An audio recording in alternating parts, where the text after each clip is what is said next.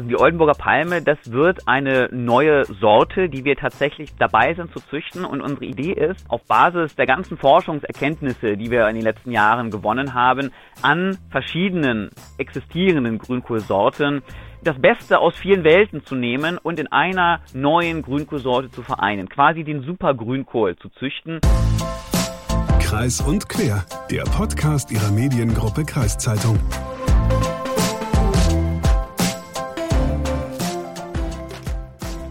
Sag mal, Luca, kannst du dich noch erinnern, wann du das erste Mal ähm, Grünkohl gegessen hast? Ja, das erste Mal weiß ich gar nicht. Irgendwann als Jugendlicher wahrscheinlich. Auf jeden Fall aber bei meiner Mutter. Die hat das nämlich einfach irgendwann mal gemacht und es war dann so wie bei allen Gerichten, die man als Kind so isst. Beim ersten Mal sagt man bäh und beim zweiten Mal essen sagt man, na gut, so verkehrt ist es eigentlich gar nicht. Und was soll ich sagen? Inzwischen bin ich immer auf der Suche nach leckerem Grünkohl, der so schmeckt wie damals, als ich noch bei meinen Eltern gewohnt habe. Ich bin also inzwischen ein großer Grünkohl-Fan und muss sogar zugeben, da lasse ich den Vegetarier dann auch einfach mal Vegetarier sein. Ich komme ja aus Hessen und äh, das heißt, ich hatte in der Kindheit, in der Jugend gar keine Berührung mit Grünkohl, oh. wofür ich im Nachhinein auch dankbar bin. Aber bei uns in Mein Beileid wollte ich gerade sagen. Nein, aber bei uns in Hessen, da gab es ja ähm, diese typischen hessischen Gerichte, also Rippchen mit Kraut, grüne Soße und, grüne Soße, ja, ja sehr und Handkäse mit Musik. Und äh, erst hier in Niedersachsen habe ich das dann, diesen Grünkohl gelernt und da ging es mir wie dir. Erstmal, äh, was essen die da? Also ja. die verhunden sich doch die ganzen Geschmacksnerven. Ansehnlich sieht es ja nicht aus, muss man ja sagen. Ne? Es nee. ist kein optisch überzeugendes Essen. Nee, das Aber stimmt. geschmacklich, oder? Das sieht schon mal aus wie einmal gegessen und dann wurde mir schlecht. Aber ich finde, es schmeckt sehr gut. Und auf jeden Fall trifft es sich dann ja, dass wir beide auch gerne Grünkohl essen inzwischen, denn wir haben heute eine kleine Grünkohl-Folge für euch. Bevor wir aber dazu kommen, erstmal moin und herzlich willkommen zum, ja, zum Grünkohl-Podcast der Mediengruppe Kreiszeitung. Mein Name ist Lukas Spar. Und ich bin Hagen Wolf. Und ähm, ja, wie du schon gerade gesagt hast, wir haben heute pünktlich zur diesjährigen Grünkohlsaison eine geballte Ladung des ja, gesunden Gemüses für euch. Also für die Ohren, aber nicht zum Essen leider. Wobei ich jetzt aber gerade schon wieder Hunger auf Grünkohl hätte, aber das ist ein anderes Thema. Zurück zum Podcast. Du hast nämlich letztens sogar noch das Glück gehabt, leckeren Grünkohl zu essen, wenn auch auf eher unkonventionelle Art. Ja, genau. Ich war nämlich bei Martin Freie und der kennt sich sehr gut aus mit Grünkohl, denn er betreibt nämlich ein Gasthaus in Bassum, das Gasthaus Freie. Und auch wenn da jetzt meistens klassische Grünkohlteller serviert werden, isst er das Gemüse zu Hause auch gern mal auf eine experimentelle Art. Und auf eine Art, die ebenso lecker klingt, muss ich sagen. Aber bevor wir zu Martin Freie kommen, haben wir noch einen kleinen Crashkurs in Grünkohlkunde für euch. Du hast nämlich, ja, kann man das so sagen, den wohl einzigen oder einen der wenigen Grünkohlwissenschaftler in Deutschland oder in Norddeutschland, sagen wir mal, gesprochen. Ja, also ich nenne ihn ja den Grünkohlpapst. Den Grünkohlpapst. Äh, ja. Und es ist der ob es der einzige ist, weiß ich gar nicht, aber auf jeden Fall ist er, ist er ein sehr versierter Grünkohlwissenschaftler. Und das ist nämlich Christoph Hahn, den habe ich angerufen. Und der forscht seit vielen Jahren an diesem Grünkohl an der Oldenburger Uni. Aktuell züchtet er sogar an einem Supergrünkohl, also so Best of Grünkohl von allen Sorten will er zusammenzüchten. Und wie der dann schmeckt, dieser Supergrünkohl oder wie der schmecken soll und vor allem welche weiteren Eigenschaften dieser Supergrünkohl mit sich bringt, ähm, das können wir uns jetzt mal anhören. Gibt es eigentlich einen historischen Grund, warum die Menschen in Niedersachsen so gerne Grünkohl essen? Hatten die damals nichts anderes? Also es liegt vor allem daran, dass Grünkohl ein im Winter frisch verfügbares Gemüse ist, das hierzulande aufgrund des ja, küstennahen Klimas sehr gut im Winter wächst und eben auch frostresistent ist. Und damit hatte man eben jeder in seinem Garten immer im Winter frisch was zu ernten. Und darüber hat sich dann eben das als traditionelles norddeutsches Wintergemüse entwickelt und ja natürlich gerade in Norddeutschland auch dann entsprechend mit so einer entsprechenden Kultur darum entwickelt. Gibt es diese alte Weisheit noch, dass man erst nach dem Frost Grünkohl ernten sollte? Also diese Weisheit, die hält sich hartnäckig, da haben Sie völlig recht. Allerdings ist daran nur zur Hälfte was dran, sage ich mal. Also es ist richtig, dass kalte Temperatur gut für Grünkohl und gut für den Geschmack ist. Denn was passiert ist, dass die Pflanze Zucker anreichert. Also je kälter es wird, desto mehr Zucker wird produziert, desto mehr Zucker wird in den Blattzellen eingelagert, was dann diesen süßeren Geschmackseindruck ergibt und eben diese weniger Bitterkeit und einfach das Grünkohl besser schmeckt. Aber wir müssen dabei nicht auf eine Frostnacht warten, denn diese Prozesse beginnt die Pflanze bereits schon viel früher. Man sagt so alles unter 10 Grad plus. Da beginnt Grünkohl zu frieren und eben diese Prozesse in Gang zu setzen, mehr Zucker anzureichern. Denn wenn die Pflanze jetzt erst in dieser einen bestimmten Frostnacht damit anfangen würde, wäre es schon viel zu spät. Warum macht die Pflanze das nicht? Damit sie uns besser schmeckt, sondern diese Zuckerstoffe sind äh, ein Frostschutz für den Grünkohl. Das heißt, die, die Zuckerstoffe werden in die Blattzellen, in die ähm, Zellmembranen eingelagert und schützen den Photosyntheseapparat vor Frostschäden würde sie damit erst zu spät anfangen, ja, dann wären, wären schon die ersten Schäden vorprogrammiert und deswegen macht das Grünkohl schon viel früher und wir als Menschen mit der Ernte müssen nicht auf so eine bestimmte Frostnacht warten. Äh, eine ganz persönliche Frage. Sie forschen seit über zehn Jahren mit, an Grünkohl, um Grünkohl rum. Was ist das Besondere für Sie am Grünkohl? Naja, erstmal zunächst als gebürtiger Oldenburger ist man mit Grünkohl aufgewachsen und es ist hierzulande spätestens im Winter absoluter Begriff gewesen. Und aus wissenschaftlicher Sicht haben wir äh, ganz schnell gemerkt, dass Grünkohl viel mehr kann und viel mehr bietet, als einfach nur diese eine krause Pflanze im Winter auf dem Teller zu sein. Sprich, Grünkohl ist unheimlich vielfältig und zwar in ganz vieler Hinsicht. Was keiner, kaum einer weiß wahrscheinlich, dass Grünkohl, dass, dass es mehr als 150 verschiedene Grünkohlsorten weltweit gibt. Grünkohl kann ganz niedrig wachsen, kann ganz hoch werden, ostfriesische Palme, Oldenburger Palme ist da ja so ein Begriff. Es gibt rot gefärbte Sorten, es gibt Sorten, die fast glatt sind, also gar nicht diesen typisch krausen Blattrand aufweisen und so auf den ersten Blick gar nicht als Grünkohl angesprochen werden würden, aber trotzdem, es sind zumindest nahe Verwandte des Grünkohls. Also diese unglaubliche Vielfalt von Grünkohl, die ist es, die es wissenschaftlich spannend macht. Und wenn man dann auch noch weiter reinsteigt in ja, die, die Bandbreite von gesunden Inhaltsstoffen, dann ist es einfach ein ganz tolles Forschungsobjekt. Was ist denn das Besondere oder das Gute an dem niedersächsischen Grünkohl, was die Inhaltsstoffe betrifft? Im niedersächsischen oder so norddeutschen, typisch krausen Grünkohl haben wir eigentlich so den ausgewogensten Inhaltsstoffmix gefunden. Also man muss wissen, Grünkohl wurde in den letzten Jahren immer wieder so als Superfood mitgehandelt oder dieses, mit diesem Attribut versehen und da ist tatsächlich auch wirklich was dran. Also das kann man wissenschaftlich belegen. Grünkohl ist super gesund und hat ein unheimlich breites Spektrum an Inhaltsstoffen. Das fängt bei dem besagten Vitamin C an, als eines der Vitamin C reichsten Gemüse, hat aber auch viele andere Vitamine. Wir haben Mineralstoffe, wir haben Ballaststoffe, wir haben die mehrfach ungesättigten Fettsäuren, also die guten Fettsäuren und wir haben Stoffe wie zum Beispiel diese Bitterstoffe wissenschaftlich Glucosinolate oder auch als Senföle bezeichnet. Das sind die, die jeder kennt, weil sie diesen typischen Kohlgeschmack ausmachen, der ja nicht von jedem ge so gemocht wird gleichzeitig aber auch gesundheitspositive Eigenschaften haben. Sie sind ähm, cholesterinsenkend, verdauungsfördernd und allen voran haben sie krebsvorbeugende Eigenschaften. Dass diese Stoffe eben in der, in der Lage sind, dieses entartete Krebszellwachstum zu unterbinden und zu inhibieren. Und diese Stoffe haben wir eben auch sehr viel im Grünkohl. Gesunde Inhaltsstoffe roh aber kaum einer isst einen Grünkohl roh. Wie muss ich den Grünkohl eigentlich zubereiten, damit möglichst viele gute Inhaltsstoffe drin bleiben?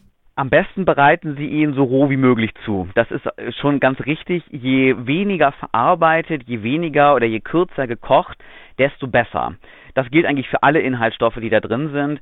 Und es ist in der Tat wahr, je länger oder je mehr typischerweise Grünkohl gekocht wird oder zubereitet wird, eben dieses typischerweise zwei Stunden lang zu kochen und dieses leckere Gericht, wie wir es alle kennen, da ist ehrlicherweise nicht mehr sehr viel Gesundes dann nachher auf dem Teller enthalten. Diese Stoffe, die guten Inhaltsstoffe sind entweder hitzelabil, das heißt, sie gehen bei langer Kochzeit kaputt oder sie werden ins Kochwasser ausgewaschen. Da geht sehr viel verloren. Das heißt, je roher Sie es zubereiten, zum Beispiel als Salat oder Sie blanchieren es nur oder dünsten es nur ein paar Minuten, das sind deutlich bessere Zubereitungsweisen. Ähm, Sie hatten vorhin nochmal angesprochen, die Oldenburger Palme, diese Grünkohlart. Äh, das ist ja so eine äh, Art, die Sie selber, glaube ich, auch züchten oder gezüchtet haben. Ähm, was ist denn das Besondere an dieser Oldenburger Palme? Also die Oldenburger Palme, das wird eine neue Sorte, die wir tatsächlich züchten wollen oder dabei sind zu züchten. Und unsere Idee ist, auf Basis der ganzen Forschungserkenntnisse, die wir in den letzten Jahren gewonnen haben, an verschiedenen existierenden Grünkohlsorten das Beste aus vielen Welten zu nehmen und in einer neuen Grünkohlsorte zu vereinen. Quasi den Supergrünkohl zu züchten, der viele Eigenschaften in sich vereint. Das heißt also, dass er gleichzeitig sehr gut schmeckt, aber auch gesund ist, was teilweise so eine Art äh, Abwägung ist, weil viele der Stoffe, die gesund sind, gleichzeitig auch für den doch sehr herben und typisch kohligen Geschmack verantwortlich sind. Das ist so mit, mit ein bisschen das Anliegen, gleichzeitig dann aber auch möglichst resistent im Anbau, dass er also auch möglichst leicht zu kultivieren ist für die Menschen im, im eigenen Garten dass er ertragssicher ist und auch, dass er klimaangepasst ist. Gerade das merken wir in den letzten Jahren, gerade auch dieses Jahr war ja so ein besonders beispielhafter Sommer, sehr, sehr lange, sehr heiß, sehr trocken, aber vor allem, was dann den Pflanzen auf dem Feld natürlich auch zu schaffen machen kann. Und es hat sich gezeigt, dass da einige Sorten nicht so gut mit einer langen Trockenheit klarkommen wie andere Sorten und da zu versuchen, diese Eigenschaften von Sorten, die gut mit längerer Trockenheit klarkommen, versuchen zu nehmen und in diesen neuen Sorten zu integrieren, also eine Art Verbesserung und Angepasstheit von Grünkohl für die Zukunft, ein zukunftssicherer Grünkohl. Das wollen wir versuchen mit dieser neuen Oldenburger Palme zu erreichen. Die Oldenburger Palme, also the best of Grünkohl, den es gibt hier zurzeit. Äh, wann ist denn mit dem ersten Ergebnis zu rechnen? Wann, wann, wann, wann gibt's die dann, die Oldenburger Palme? Wann rechnen Sie mit, dass es fertig wird?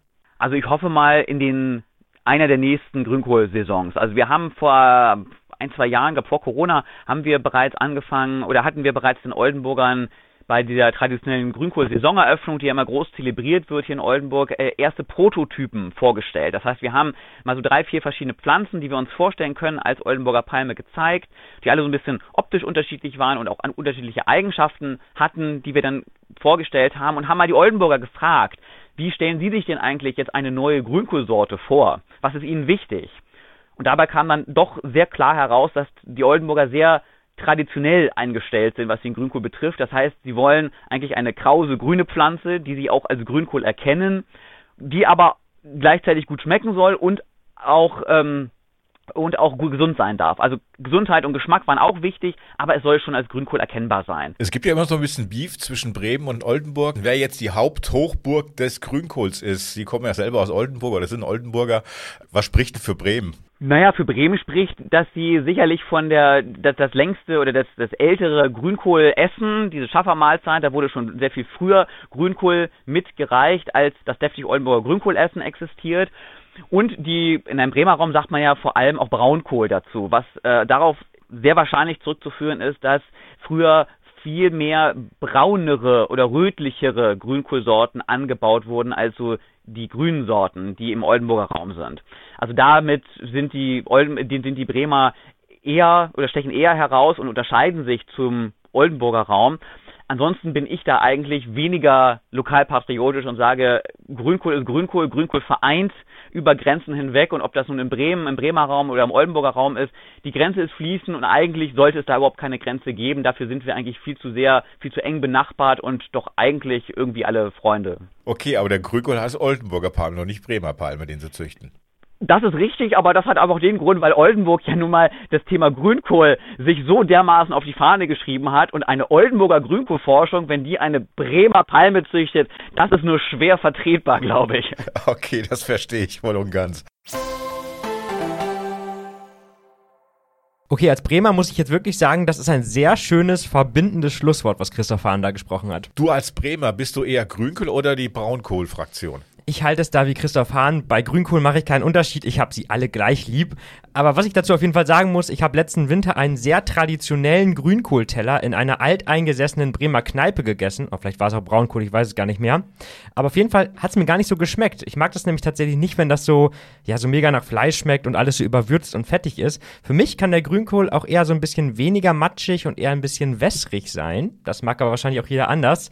Also das Gemüse muss zumindest bei mir gar nicht irgendwelche Fleischgeschichten oder so überlagert sein. Wobei ich aber auch sage, Mettenten und Kassler gehören dazu. Pinkel mag ich aber zum Beispiel nicht. Da spricht der wahre Feinschmecker. Ja, vielen Dank. Wie hältst du es denn so mit deinem Grünkohl? Wie magst du den am liebsten? Natürlich kenne ich auch nur den ganz normalen durchgekochten Grünkohl mit einer Wurst drin. Aber ich habe jetzt letzte Woche habe ich eine ganz neue Kreation kennengelernt oder eine neue Art kennengelernt, wie man Grünkohl essen kann. Und zwar als Grünkohlburger. Oh. Und dafür war ich bei Martin Freie im Gasthaus Freie in Bassum, Osterbinde, wie der kleine Ort heißt. Und mit dem habe ich jetzt zusammen gekocht. Ja, ich bin jetzt hier im Gasthaus Freie in Bassum, Osterbinde 6. Ein alteingesessenes Gasthaus hier, seit 1917 besteht das schon. Es ist jetzt eine dritten Generation und zurzeit wird es betrieben von Martin Freie, der Enkel des damaligen Gründers. Und, äh, heute gibt's Grünkohlburger. Warum Grünkohlburger? Warum haben Sie sich dieses Gericht für das Kochen heute ausgesucht? Das ist immer was anderes, finde ich. Also wir machen ja sonst immer nur die Grünkohl essen halt mit Kochwurst, Pinkelwurst, Bauchspeck, Kassler, was so dazugehört. Kartoffeln oder Bratkartoffeln oder beides. Und dann dachte ich, das wäre eigentlich zu, zu einfach, zu banal. Machen wir mal einen Grünkohlburger. Kann man auch zu Hause ganz, ganz normal nachkochen, so ein Gericht? Ja, das ist ganz einfach eigentlich. Wie man sich so einen Burger vorstellt, äh, ähnlich stricke ich den dann auch zusammen. Meistens nehme ich jetzt irgendwie so Laugen, Spitzbrötchen, Laugen, Laugenstange, sowas. Das geht alles, alles was Richtung Lauge ist, finde ich, ist relativ passend. Okay, was gehört noch alles dazu zu diesem Grünkohlburger, außer jetzt so ein Laugenbrötchen? Ja, ich habe äh, mich heute ähm, entschlossen für, also wir machen Kochwurst rein, wir machen ein bisschen Pinkelwurst rein und äh, ganz normalen Frühstücksspeck, den braten wir an, ein bisschen Gewürzgurke ist dabei, Radieschen habe ich und äh, mache so eine kleine Senfsoße dazu, rote Zwiebeln und äh, ja, fertig ist der Burger. Gut, dann wollen wir mal langsam anfangen. Der Grünkohl ist jetzt schon gekocht hier, wie ich das sehe, oder?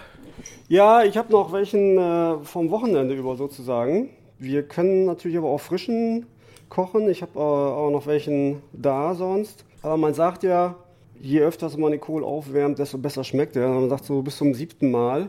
Okay, also je öfter man den Kohl kocht, desto besser soll er schmecken. Ist es wirklich so oder ist das einfach so, wo, wo man als Koch sagt, nö, da brauche ich nicht immer neu zu kochen, wenn ich das alte nochmal nehmen kann? Also ich finde ihn tatsächlich aufgewärmt besser teilweise, weil er natürlich auch an Würze gewinnt dann. Durch, durchs Aufwärmen äh, gewinnt er immer wieder an Würze halt. Durch dieses Einkochen, Einreduzieren, sagt man dazu, wird das schon äh, verstärkter Geschmack immer. Aber frischen Kohl kochen ist natürlich genauso schön.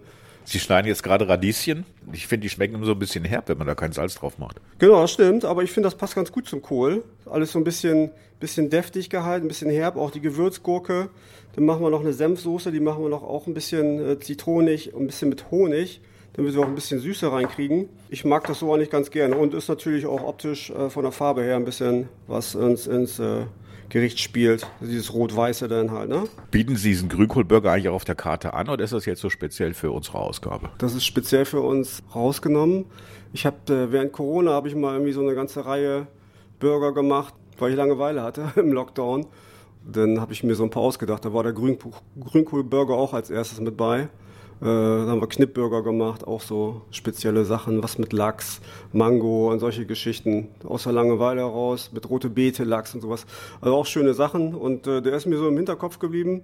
Und äh, wo sie angefragt hatten, dachte, dachte ich, ja komm, machen wir mal einen Grünkohlburger. Jetzt schneiden Sie die Gurken. Die, ich glaube, auf dem Burger gehören auch immer Gurken, oder? Grundsätzlich ja, finde ich. Viele mögen sie nicht oder viele weiß ich gar nicht. Gurke gehört für mich immer dazu. Eigentlich in jedem Burger. Den Grünkohl, den Sie hier den Gästen vorsetzen, wo kriegen Sie den her? Äh, früher war es so, da haben wir den tatsächlich frisch gekauft vom Bauern. Heute macht man sich das meistens äh, durch die Menge einfacher, wird äh, Oldenburger Grünkohl gekauft. Im normalen Betrieb, glaube ich, im Supermarkt kriegt man die als 1,5 Kilo Säcke. Wir kriegen die mit zweieinhalb Kilo oder auch als 10 Kilo Kartons dann gleich. Das macht die Sache einfacher und schmecken tut es eigentlich genauso. Sie haben gesagt, Oldenburger Grünkohl. Gibt es da andere Grünkohlsorten noch in der Gegend oder ist das nur, ist das jetzt so speziell der Oldenburger, weil der gut ist oder wie?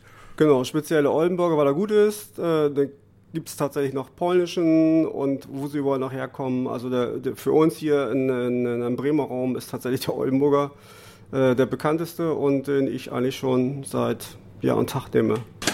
So, es gibt immer weitere äh, Zutaten dazu, die ganz burgertypisch sind. Senf, Mayonnaise, Zwiebeln auch. Ja, wir nehmen die rote Zwiebel, auch der Farbe wegen. Ist nicht die rote Zwiebel, wenn man sie schält, weiß? Nee, die bleibt rot. Ja gut, nach innen wird sie denn, aber die Schale außen ist immer rot. Stimmt. Nach innen ist sie weiß. Okay, blöde Frage. Und Honig steht auch noch hier, gell?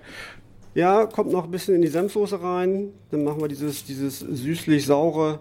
Äh, Finde ich immer ganz schön eigentlich. Während Sie die Zwiebel schälen, ähm, 2002 haben Sie das Gasthaus hier übernommen von Ihren Eltern. Ja. Die es wiederum von ihren Eltern übernommen hatten.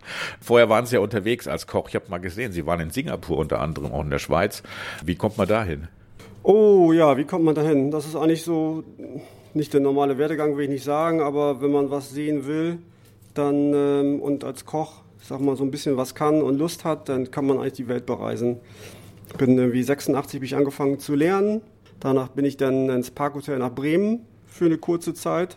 Und dann ging es schon los mit der Schweiz. Mit Wengen-Grindelwald war ich als erstes in der Schweiz. Das war eine Wintersaison. Meistens macht immer Saisonarbeit, Sommer- oder Wintersaison ist das da. Warum eigentlich Schweiz? War das ein Wunsch, dahin zu gehen oder war da gerade eine Stelle frei? Die suchen eigentlich immer viel Tourismus, Österreich, Schweiz. Da, äh, die suchen immer Jobs, also immer, geben immer Jobs, weil die immer suchen, weil es auch viel Tourismus ist, viel Skitourismus halt. Ich ähm, war dann noch in Davos, im Steigenberger, auch über eine Wintersaison. Zum Weltwirtschaftsgipfel habe ich oft gekocht, drei oder viermal, wenn die Großen da zusammenkommen. Äh, das war auch mal super interessant, wenn die dann schwer bewacht sind, äh, alle Räume, auch die Küche ohne Ausweis geht da gar nichts und äh, die tatsächlich die äh, Wachen, sag ich mal, oder die Leute da, die Security mit äh, schwer bewaffnet mit automatischen Waffen durch die Gegend laufen und äh, wir da unser, unsere Arbeit verrichten. Aber also kommen dann tatsächlich sehr, sehr viele hochrangige Politiker zu uns. Ich weiß noch, Al Gore war damals da bei uns im Hotel und Arafat. Als Koch haben sie ja eine Messer immer dabei. Also jetzt nicht immer dabei, aber äh, in der Küche wird auch der, die Persönlichkeit dann beleuchtet, dass man dann, äh, ja, was weiß ich, der Sicherheitsdienst ihren ganzen Werdegang oder sie überprüft. Ja, also wird tatsächlich im Vorfeld nochmal polizeiliches Führungszeugnis und sowas wird alles durchleuchtet, dass auch alles seinen, äh, seinen richtigen Weg geht. Also es wird schon äh, sehr, sehr kontrolliert. Auch die ganzen Ausweise mit Lichtbild und also was, wenn man die nicht dabei hat, dann konnte man gleich wieder zurück und viele haben auch im Ort gewohnt. Dann hieß es wieder Rückwärtsgang und Ausweis holen. El Gore, Arafat, was kocht man denen dann? Oh, das ist verschieden. Das sind, meistens sind das größere Veranstaltungen, ja, da von 10 bis 50 Personen, sage ich mal, je nachdem, was sie denn äh, für, für eine Sitzung, Tagung haben. Ach, das kann man, gar nicht, kann man gar nicht genau sagen. Also es ist auch relativ einfache, hochwertige Küche, sage ich mal. Damit viel Shishi kann man da nicht viel machen, weil dann tatsächlich äh, hunderte, tausende Leute Durchlauf sind in so einem Hotel mit vielen Räumen und auch außer Haus. Also ganz normal Kalb, Ente, Rinderfilet, die ganzen Geschichten alles hochwertiges Essen halt und ähm, muss natürlich auch tellerfähig sein, also muss äh, diesen Banket-Service ähm, weniger Handgriffe, sage ich immer, und äh, muss gut schmecken. Krügerburger gab es da wahrscheinlich nicht. Den machen wir heute. Die Zwiebeln sind jetzt geschnitten. Zwiebeln sind geschnitten. Sie haben jetzt auf den, auf den Herd aufgesetzt den Grünkohl und den Pinkel oder die Wurst halt, genau, die dazu gehört. Wurst und Pinkelwurst ist das, den Grünkohl. Ich hatte auch erst überlegt, ob wir noch Kastern nehmen, aber äh, habe mich dann doch für den, für den Speck entschieden dass wir doch ein bisschen da was Knuspriges reinkriegen. Kochwurst und Pinkel, was ist denn da der Unterschied? Ja, Kochwurst ist eine, eine Räucherwurst und die Pinkel ist halt äh, so, so eine, so eine äh, Grützwurst, sagt man. Das muss man sich eh nicht vorstellen wie, wie Knipp halt so, ne? Als ich hier hochkam nach Norddeutschland, ich komme ja nicht ursprünglich von hier, hieß es dieser Pinkel oder die Prägenwurst, da kommt alles das rein, was man sonst nirgendwo in die Wurst reintut. Wobei fast in jede Wurst alles das reinkommt, was man sonst irgendwie nie braucht, oder? Genau, so ist das eigentlich. es, es, kommt schon einiges rein, was man sonst wahrscheinlich nicht verwerten würde. Und was, was, was machen wir weiter jetzt? Jetzt machen wir eben so eine kleine Senfsoße. Ein bisschen Mayo rein. Ein bisschen Senf. Noch ein bisschen Honig. Grundsätzlich brauchen wir auch gar nicht so viel Soße dazu. Ne, wir sind ja nur zu zweit, glaube ich. Ja. Wenn, ich wenn, wenn ich was abbekomme. Genau, auf jeden Fall. Aber zwei habe ich in Vorbereitung. Ist auch schon bald Mittagszeit.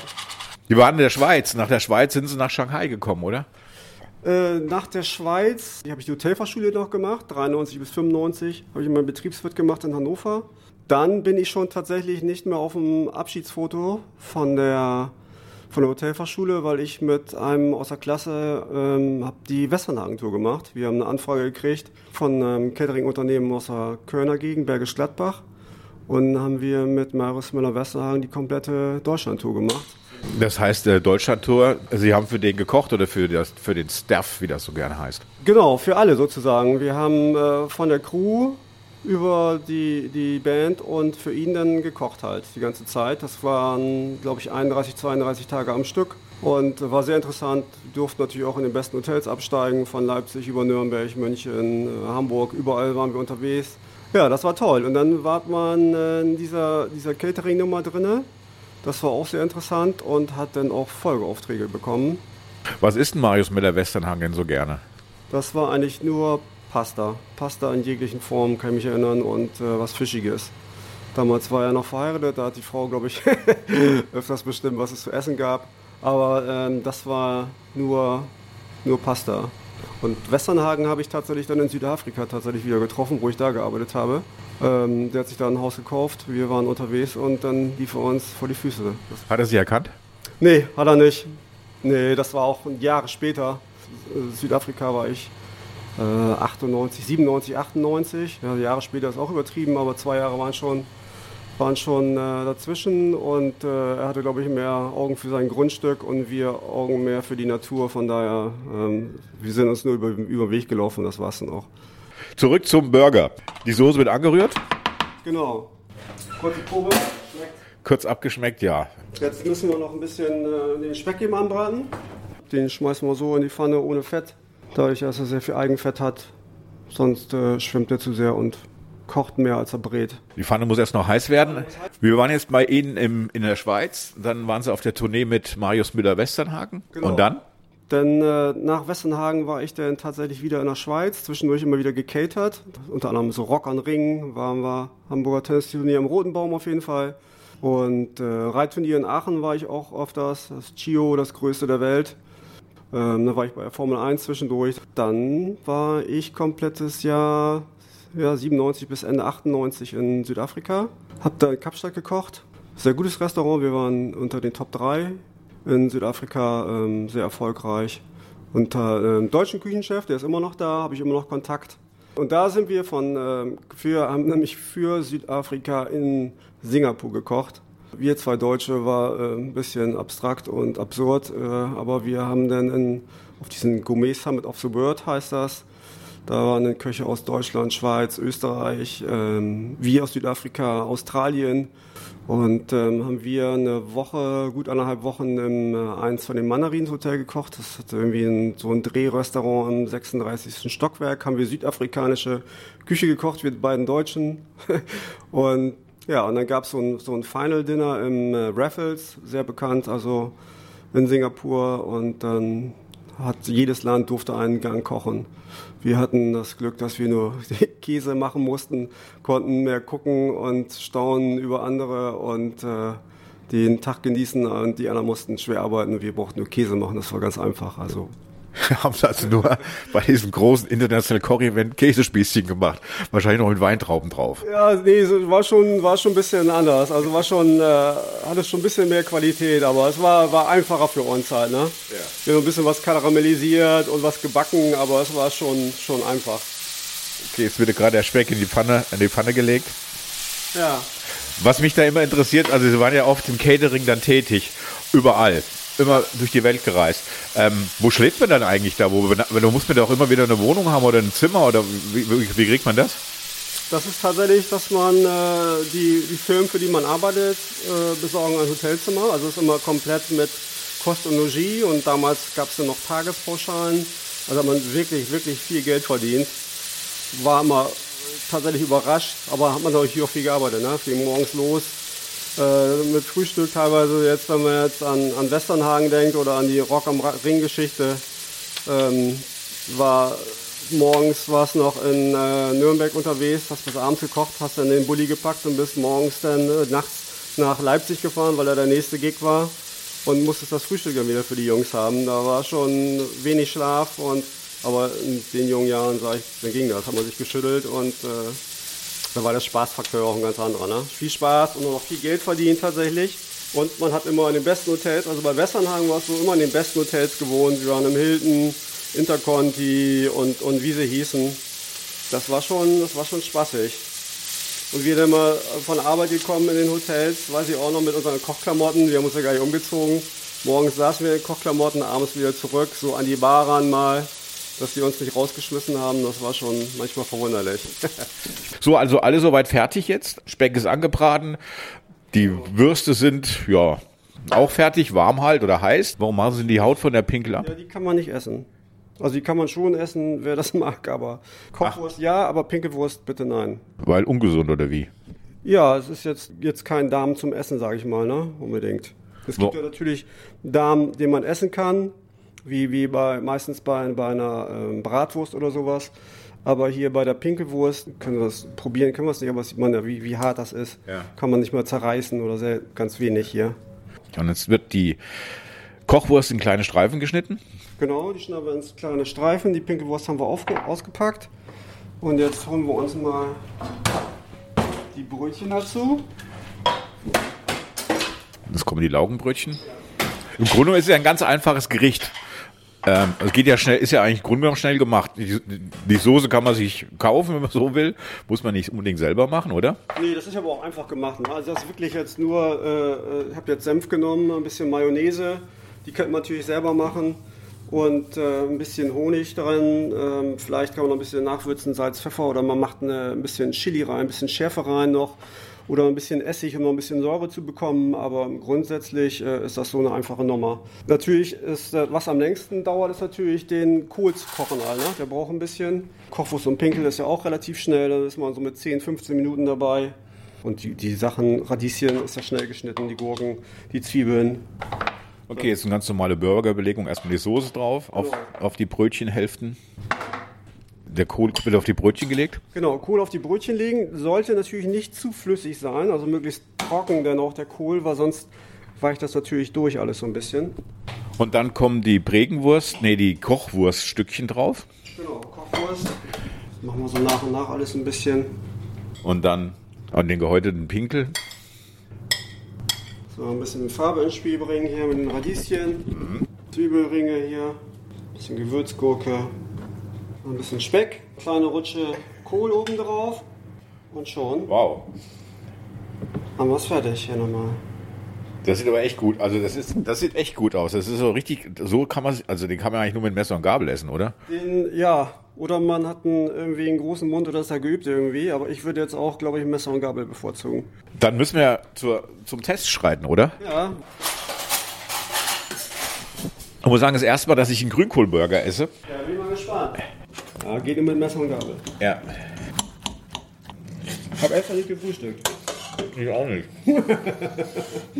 hm. Aber sehr lecker.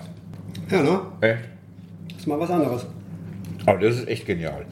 Ja, Du hast diesen Grünkohlgeschmack zum einen, aber auch noch diese ganz anderen Geschmacksknospen von den Zwiebeln, von genau. dem Speck, von der Gurke. Genau, das, die Radieschen, das, das, das harmoniert hervorragend, finde ich. Ja, Und mit, dem, äh, mit, der, mit der Wurst natürlich auch dann. ja. Das ist aber echt lecker. Sehr Das ist gut. mal was anderes. Und ist tatsächlich auch schnell gemacht, wenn man den Kohl gekocht hat. Also ich kann nur den Tipp geben, wenn einer bei, bei euch feiern will, dann soll er sagen, ich hätte gerne den Grünkohlburger auf der Karte dazu. Man soll ja nicht mit vollem Mund sprechen. Aber trotzdem interessiert mich jetzt noch die Frage, Sie waren in der Schweiz. Sie waren mit Marius Westernhagen auf Tour, haben für den gekocht. Formel 1 Monaco. Südafrika. Für Südafrika gekocht. Auch wenn es nur Käse war. Und, dann, und dann kommen sie nach Bassum. Da fällt man doch erstmal ein Jahr lang in tiefe Depression, oder? Ähm, ja, grundsätzlich war das tatsächlich so ein bisschen. Ich bin dann tatsächlich, da war ich 32, also 2002 nach Hause gekommen. Und dann hieß es entweder mache ich das weiter oder ich bin wieder weg. Und haben meine Eltern tatsächlich gesagt, hier komm, dann mach du das. Das war ja auch 2002 der, der Wechsel von D-Mark zu Euro. Und dann haben meine Eltern gesagt, komm, mach du das weiter. Die haben natürlich noch unterstützend geholfen, noch ein paar Jahre länger. Mutti ist noch ein bisschen dabei. Nicht mehr ganz so fit wie früher natürlich und Gastronomie kostet auch so ein bisschen Nerven und äh, viele Stunden Knochen. Das ist nicht mehr so einfach, denn die ist auch inzwischen 83. Ja, und dann bin ich tatsächlich 2002 angefangen und habe dann auch versucht, so ein bisschen was zu verändern natürlich, wenn man mit, mit den ganzen Gedanken und dem Wissen nach Deutschland kommt. Und, aber man ist dann tatsächlich doch nicht in, äh, in einer Großstadt, sondern man ist in Basse und Osterbinde. Und ähm, dann fällt man dann doch wieder an die, diesen Trott der, der Saison, saisonalen äh, Küche zurück und muss halt viel kochen, das, was die Gäste mögen und wollen und bestellen natürlich auch. Und es ist natürlich auch dann so eine, so eine Preis-Leistungsgeschichte halt, ne? Ist es nicht mehr so viel mit Scampi und Kalbsfilet und sonstiges, dann reden wir eher von Kalbsbraten und wenn man Glück hat, mal einen Fisch verkaufen und äh, ja, sowas dann. Aber es muss ja nicht schlecht sein halt, ne? Also es äh, geht dann ja auch irgendwann ums Geld verdienen ja auch. Corona, ähm, wie schwer hat Sie das denn getroffen? Es hat uns schwer ausgebremst, muss ich sagen. Oder nee, letztes Jahr Weihnachten, wo wir so stark ausgebremst wurden, alles schon vorbereitet. Der Kalender war tatsächlich gut voll. Und ja, dann durften wir wieder nichts machen. Aber jetzt nach Corona kommt der nächste Nackenschlag, sage ich mal, mit einem Krieg in der Ukraine und ja, die ganze Preisspirale mit Energiekosten und die Lebensmittel- und Getränkepreise schießen auch durch die Decke. Das ist schon sehr verrückt. Und äh, man merkt, dass die Leute auch verhaltener sind. Ne? Also sie müssen ja nicht essen gehen, sie müssen nicht feiern gehen. Und ähm, das merken wir. Und die Lieferanten ziehen die Preise an, es gibt Lieferpauschalen, es gibt Maut. Das sieht der Kunde alles gar nicht, was da noch am Ende. Das ist nicht nur die Kiste Bier, dann kommt die Lieferpauschale, dann kommt Maut dazu und ja. Kommt man über die Runden? Es wird immer schwieriger, muss man sagen. Man, es, ich kann gar nicht die Preise so schnell anziehen, wie, wie sie mir weglaufen, sage ich mal. Ne? Und äh, irgendwann ist das eine, eine Rechengeschichte ob es noch Sinn macht oder Sinn, nicht Sinn macht. Ne? Wenn ich jetzt die Kegelbahn anmache, die, die viel Strom schluckt und Energiekosten und ja, das ist dann irgendwie eine Currywurst gegessen und zwei Wasser trinken, dann äh, wird das schon eine haarige Geschichte überhaupt. Und das ist äh, mehr so eine sportliche Veranstaltung für mich, wo ich kaum Geld verdiene, aber Gäste im Haus sind und man hofft, dass man vielleicht irgendwie einen Geburtstag irgendwie absahnt oder die zur Weihnachtsfeier kommen oder zum Spargelessen. Ist alles nicht so einfach und es ja, wird immer schwieriger, befürchte ich noch. Ja, Wahnsinn, was für ein Gespräch. Also ich muss wirklich sagen, als ich das Interview das erste Mal gehört habe, war ich richtig gefesselt. Das soll jetzt nicht abfällig klingen oder so, aber wie du auch schon angedeutet hast, wenn man jetzt in ein Gasthaus auf dem Land geht, dann erwartet man erstmal nicht, dass der Koch schon so eine spannende Lebensgeschichte hinter sich hat und so viel gesehen hat. Also richtig toll. Ich finde, das zeigt doch immer wieder, wie viele spannende Geschichten sich so im Alltag verbergen. Ja, sehe ich auch so. Und ich muss auch sagen, Respekt, dass er nach dieser, ja, in Anführungszeichen, wilden Zeit gesagt hat, ich komme wieder zurück in die Heimat und übernehme hier Verantwortung für den den Laden meiner Eltern. Total. Aber ich würde jetzt auch spontan sagen, wenn ich in seiner Situation gewesen wäre, hätte ich wahrscheinlich genauso entschieden wie er und auch das Geschäft der Eltern weitergeführt, weil irgendwann wird man ja ein bisschen ruhiger und ist nicht mehr so viel unterwegs und dann ist es doch total cool, wenn man so eine Institution weiterführen kann. Von daher, ich kann da bei Martin Freie voll mitgehen, aber na klar, der Weg hätte für ihn sicherlich auch ganz anders weitergehen können. Und wir können auf jeden Fall sagen, wir können froh sein, so einen erfahrenen und auch bewanderten Koch hier in der Region zu haben, mhm. der, wenn es mal drauf ankommt, eben nicht nur einen klassischen Grün Grünkohlteller machen kann, sondern mal auch einen Grünkohlburger oder noch viel ja, andere abgefahrene Sachen. Ja, das stimmt. Und wir hoffen jetzt, dass ihr vielleicht ein bisschen mitschreiben konntet bei Hagens Küchenbesuch und vielleicht jetzt auch mal selbst so einen Grünkohlburger zu Hause machen wollt. Wir sind dann auf jeden Fall natürlich sehr gespannt auf Fotos und natürlich auch generell über Feedback zu dieser Folge. Das Ganze wie immer gerne an podcast.kreiszeitung.de oder auch per Kommentar oder Direktnachricht bei uns auf Facebook oder Instagram. Da findet ihr uns unter MK Podcasts. Ja, und äh, da wir jetzt schon ganz viel über Grünkohl geredet haben, machen wir jetzt auch gleich Schluss, damit ihr als Niedersachsen auch wieder Grünkohl essen könnt. Von daher macht's gut und bis zum nächsten Podcast am Montag bei Wolf und Bergmann. So ist es. Bis denn. Ciao.